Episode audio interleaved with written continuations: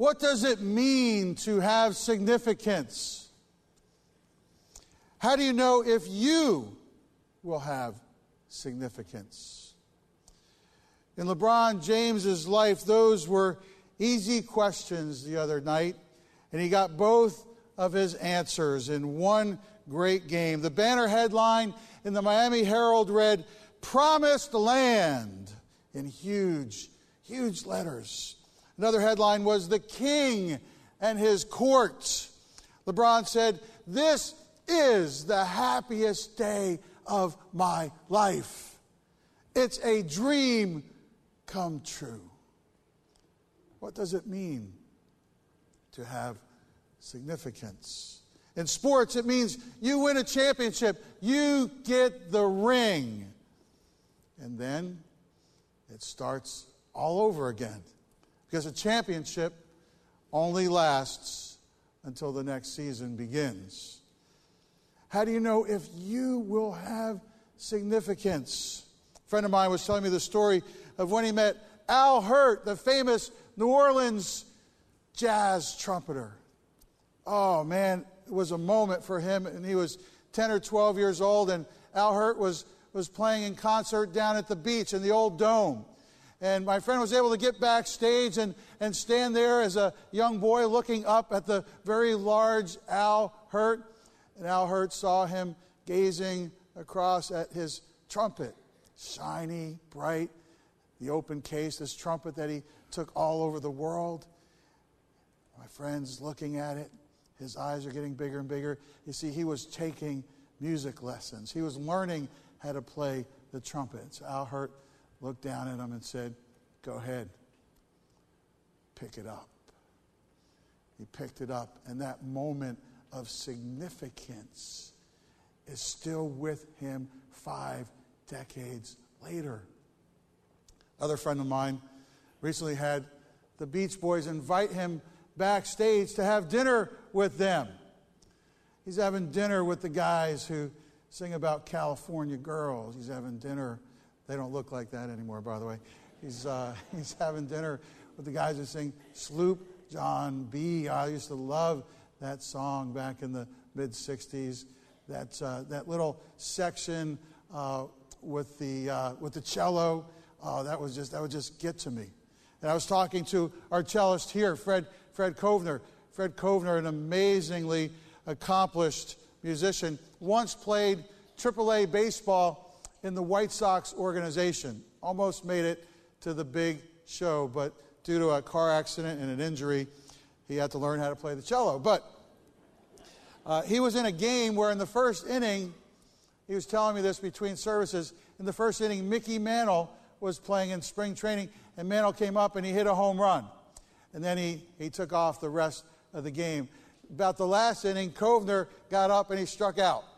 But in the box score the next day, Mantle's name and Kovner's name were on the same line in the newspaper. He saved that clipping. He said, I have it somewhere. Because when we brush with greatness, we have this sense that, that we, in a way, are significant. Our lives somehow, they matter. We want that so much. I remember the time when I shook Mickey Mantle's hand and his glory, the glory of the Yankees, sort of shone around me and I became high and lifted up. It almost sounded like a Bible passage.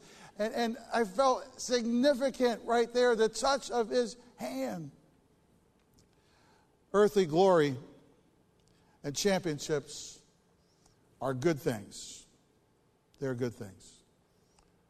But true significance the kind of significance that we all really long for must go beyond feelings and championships. It has to connect with the deepest meaning of our lives. A long time ago, a man named Paul had significance. He was a leader of leaders.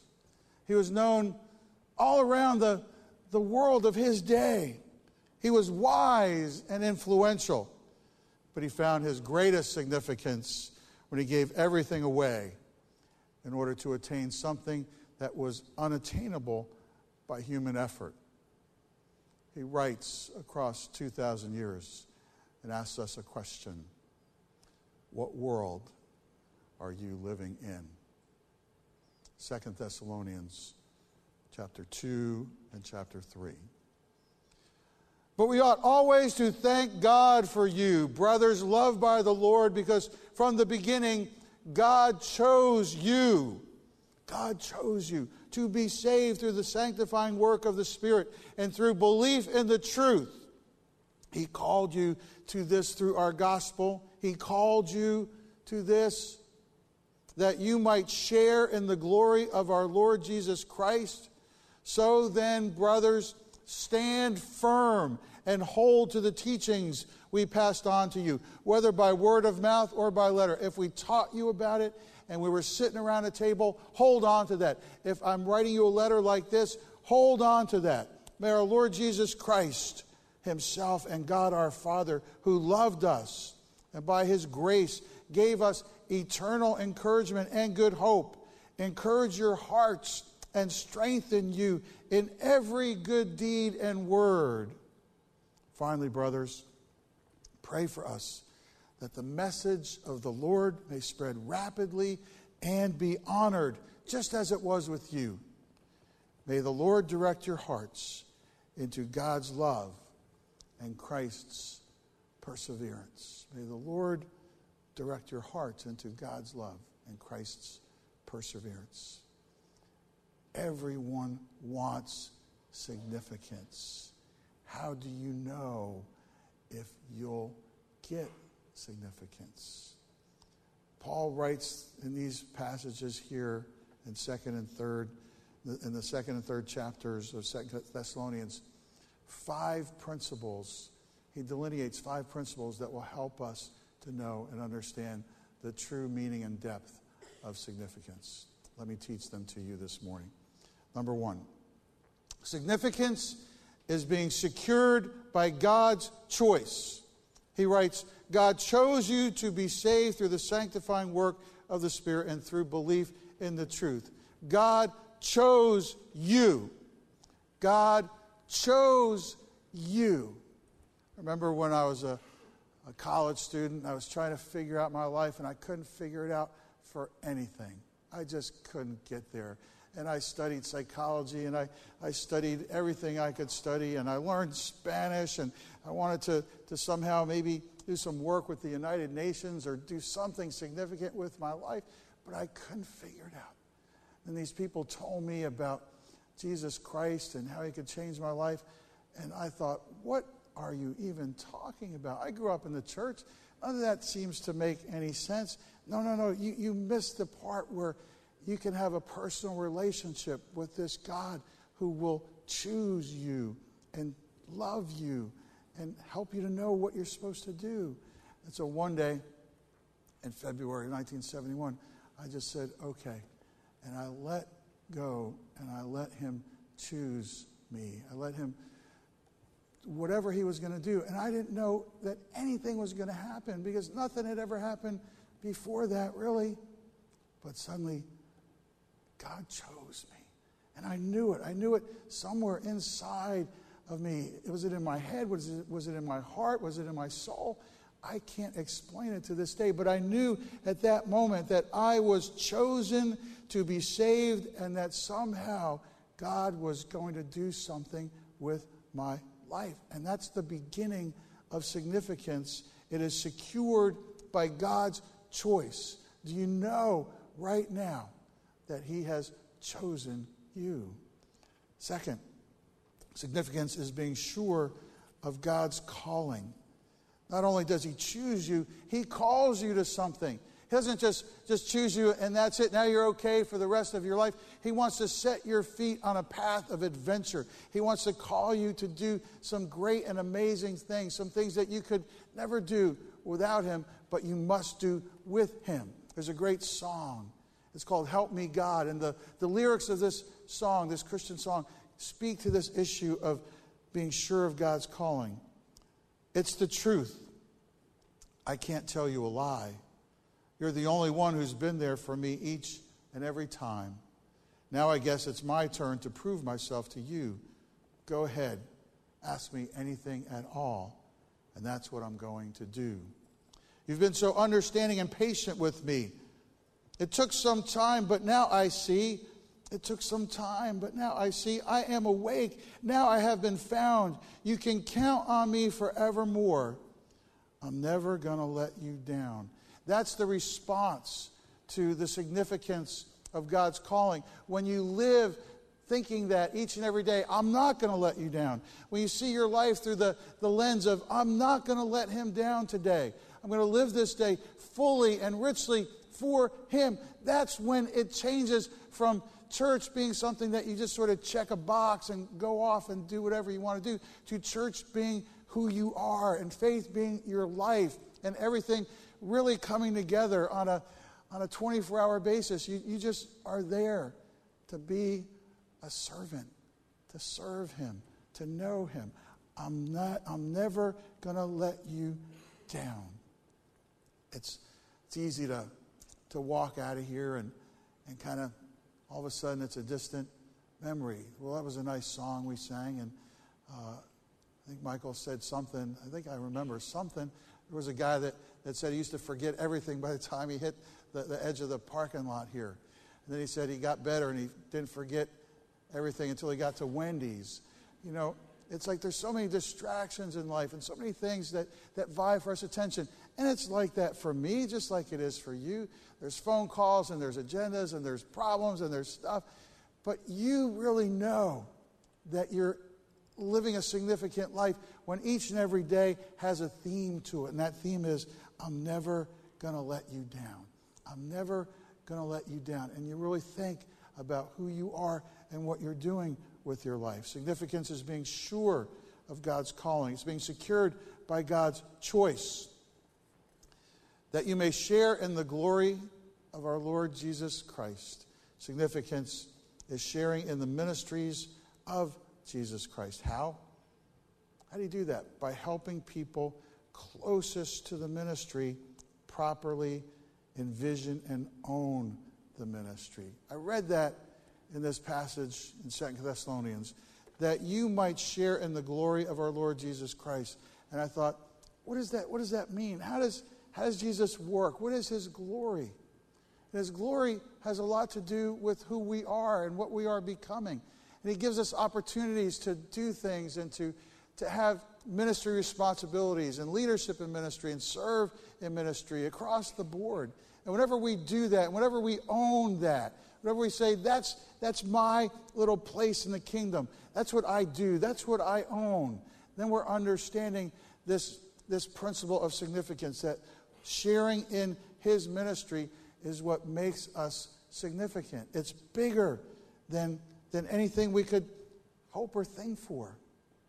I was watching an interview on ESPN last night, and they were interviewing Derek Jeter. Uh, the guy will be in the Hall of Fame on the first ballot, no question of all. They read all of his accomplishments, and, and they're just stunning. It's like you can't even believe a guy did all those things. He started playing, I believe it was in 19, he was 20 years old when he was drafted, and started playing, I think, in 1996. But it was so great to hear what he said because you get a lot of reports in, uh, in the media about he's doing this or he's not doing that or there's a squabble here or an argument there. He says, Look, they said, What's the, what's the best advice you could give a young guy coming up in any baseball organization today? And he said, Do your job. He said, I don't, it would be, it would be selfish for me to think about my accomplishments and the records that I could set. It would be selfish. All I want to do is help the team win. Do your job. And that's, that's what that means. It means we're supposed to do our job. I say that a lot around here. People get tired of hearing me say it. Do I gave somebody a birthday present the other day, and on the bottom of the little note, I put DYJ, do your job. Happy birthday, do your job. Um, when we do our job, when we really share in what He's doing, it makes us significant as we help others own ministry and be significant through what God's doing in them. When we go to Nicaragua, we don't go there to own ministry and to take away their responsibility to create churches and to, to take care of children. we just go and help them own what God's asked them to do. When we go to Denmark, we don't go there to own the, the Leadership Summit, the Global Leadership Summit in Denmark. And, and we go there to serve and just encourage them in the work that God has given them to do. When we go to Africa, go, I'll be going to Africa a month from now. I don't go thinking, this is great, I get to teach all these people and do all these things. I go with the humble realization that I am helping them to be better at what God asked them to do. Significance is sharing in the ministries of Jesus Christ by helping people closest to the ministry properly envision and own the ministry. Significance is staying the course while constantly reinventing the way we do what we do. Verse 15 said, So then, stand firm and hold to the teachings we passed on to you. Stand firm. You're holding to the course, you're staying the course, but you have to constantly reinvent what you're doing or you fall behind. And it's not just like this in the church, it's like this in business, it's like this in sports. That whole, that whole movie Moneyball was about that. In the 1990s, IBM was going down the tubes, and they finally reached outside of the organization to hire their first CEO from outside of IBM, a guy named Lou Gerstner. He wrote a book, Who Says Elephants Can't Dance? And in that book, he says, This is how IBM fell. This is how it came down. It was, it was ready to just fall apart because we were stuck in the rut of always doing things the same. It was one of the greatest corporations on the face of the earth in the 50s, in the 60s, in the 70s, in the 80s, but its success was too heavy, and the, the weight of its success was causing the very foundation of the organization, the corporation, to crumble. And so he said, We have to change the whole way we're doing everything. It's got to all change. And people fought him about it. And people didn't want to change. We have to stop selling machines. We have to start selling ideas. We have to stop selling things that people buy that change their lives. We have to become people who are life changers. And Lou Gerstner navigated that so well that IBM today is on a firm footing, but they could not have done that without embracing change, without embracing the fact that, that past success does not dictate future success. I ran into a, a gentleman in Farm Fresh the other day. And you know how you, you run into somebody and you know you know them, and they kind of know they know you, but you don't have a clue about when and where that was and, and what lifetime it was. And, and so, you know, right there in front of the bananas, it's all sort of coming together. And I'm like, hey, whenever somebody goes, hey, and they hold it out, it means they don't have a clue who you are. Hey! And they're trying to buy time to think. Hey! And he goes, hey! And he didn't have a clue who I was either. So, so then we start sort of talking, and we kind of know we know each other. And finally, we piece it all together. We used to be at the same church together. And he goes, I don't go to that church anymore. And I said, Why? He goes, Oh, the, the music is loud, and, and they have a band now, and it isn't the same. It's just the music, and it's loud, and they have a band. I said, Don't come to Spring Branch. Just don't even think about it. He goes, I won't. You know, but he, he had in his mind that the church always had to stay the same. And when it didn't stay the same and it didn't match up to his personal agenda of how he wanted ministry to be and how he wanted God to, to keep things the same, he just walked away. That's not what you do.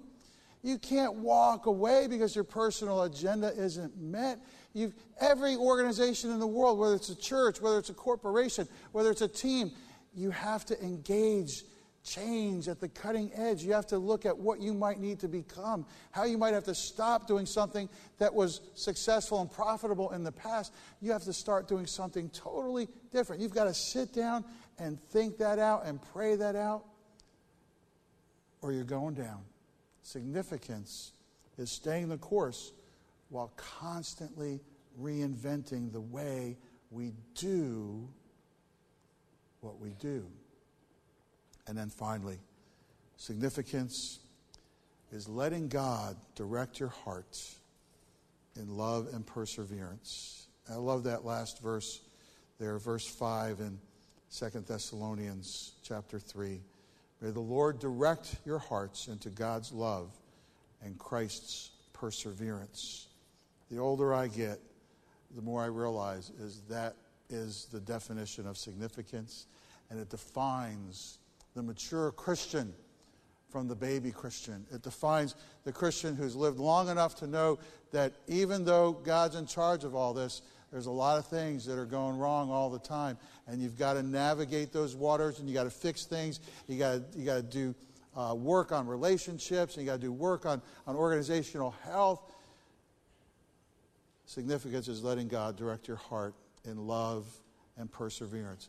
But if you hang on, if you stay the course, if you persevere, you're going to see some things, you're going to see some significant things, and you will know that your life has significance.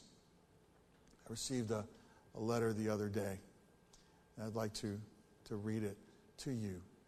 You know that we went to Togo a couple years ago, and we went to drill a well. We went with this little tiny company that just had started, this little tiny nonprofit, just started out of Oklahoma City.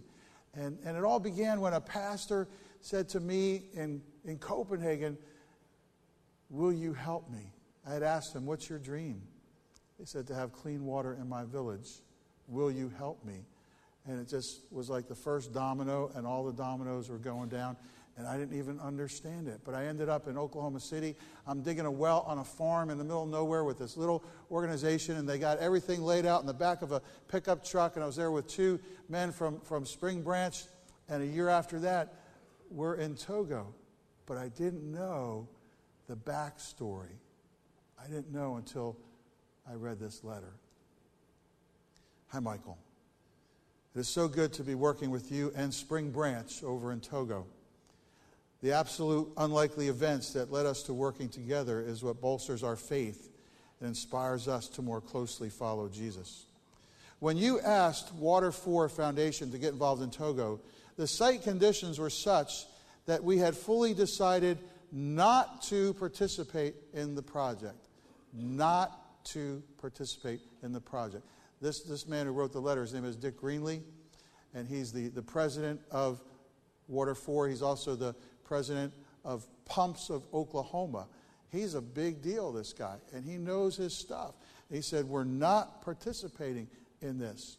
Before our conference call with you and your committee, Steve Stewart and myself were reaffirming our resolve to not come to Togo because we had bad site conditions and we wanted to ensure a successful trip. We intended to let you down easy. Michael, you insisted that the Holy Spirit was all over this endeavor.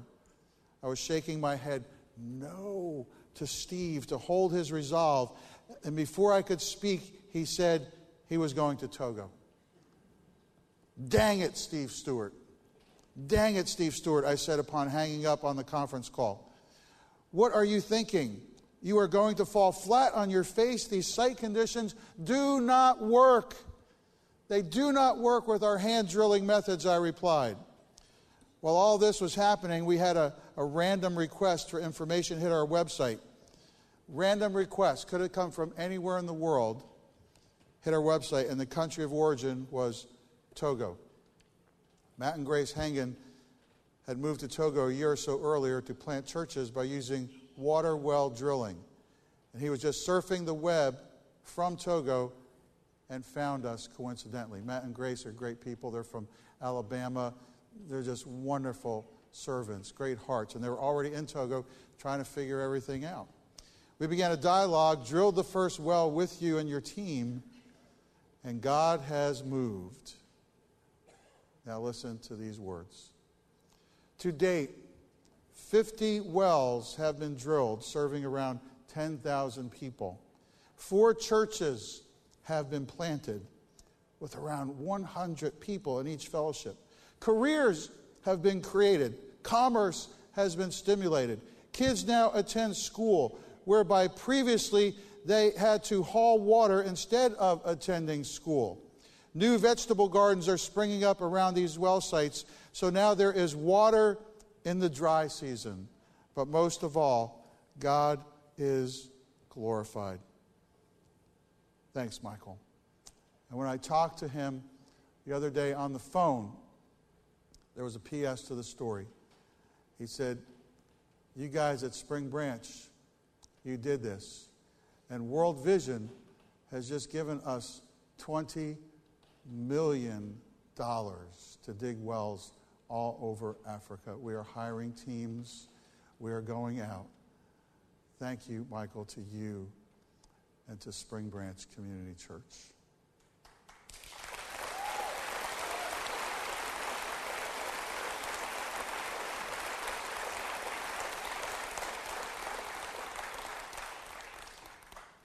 You see, it's not time to be significant. You are significant. But if I worry about anything, I worry that you don't know that you're significant. You are a significant church. You have a significant calling. You must let God direct your hearts in love and perseverance. What does it mean to have significance? How do you know if you will have significance? You know by reading Paul's words and by following these principles. And so there's only one question left to answer What world are you living in? Dear Heavenly Father, I pray for, for the men and women here today. I pray you'll encourage their hearts, just like Paul wrote about people's hearts being encouraged 2,000 years ago. I pray you will encourage their hearts that they might see all the great things that are happening because they are this church and they own this ministry and they live this out. Father, help us to never let you down. Help us to go and do and be and stretch and become and take care of what you have asked us to take care of. Help us to be cognizant of our choosing. Help us to be blessed by our calling. Help us in all things and in every way to know that we live in this world, but we live for your kingdom. In Jesus' name, amen.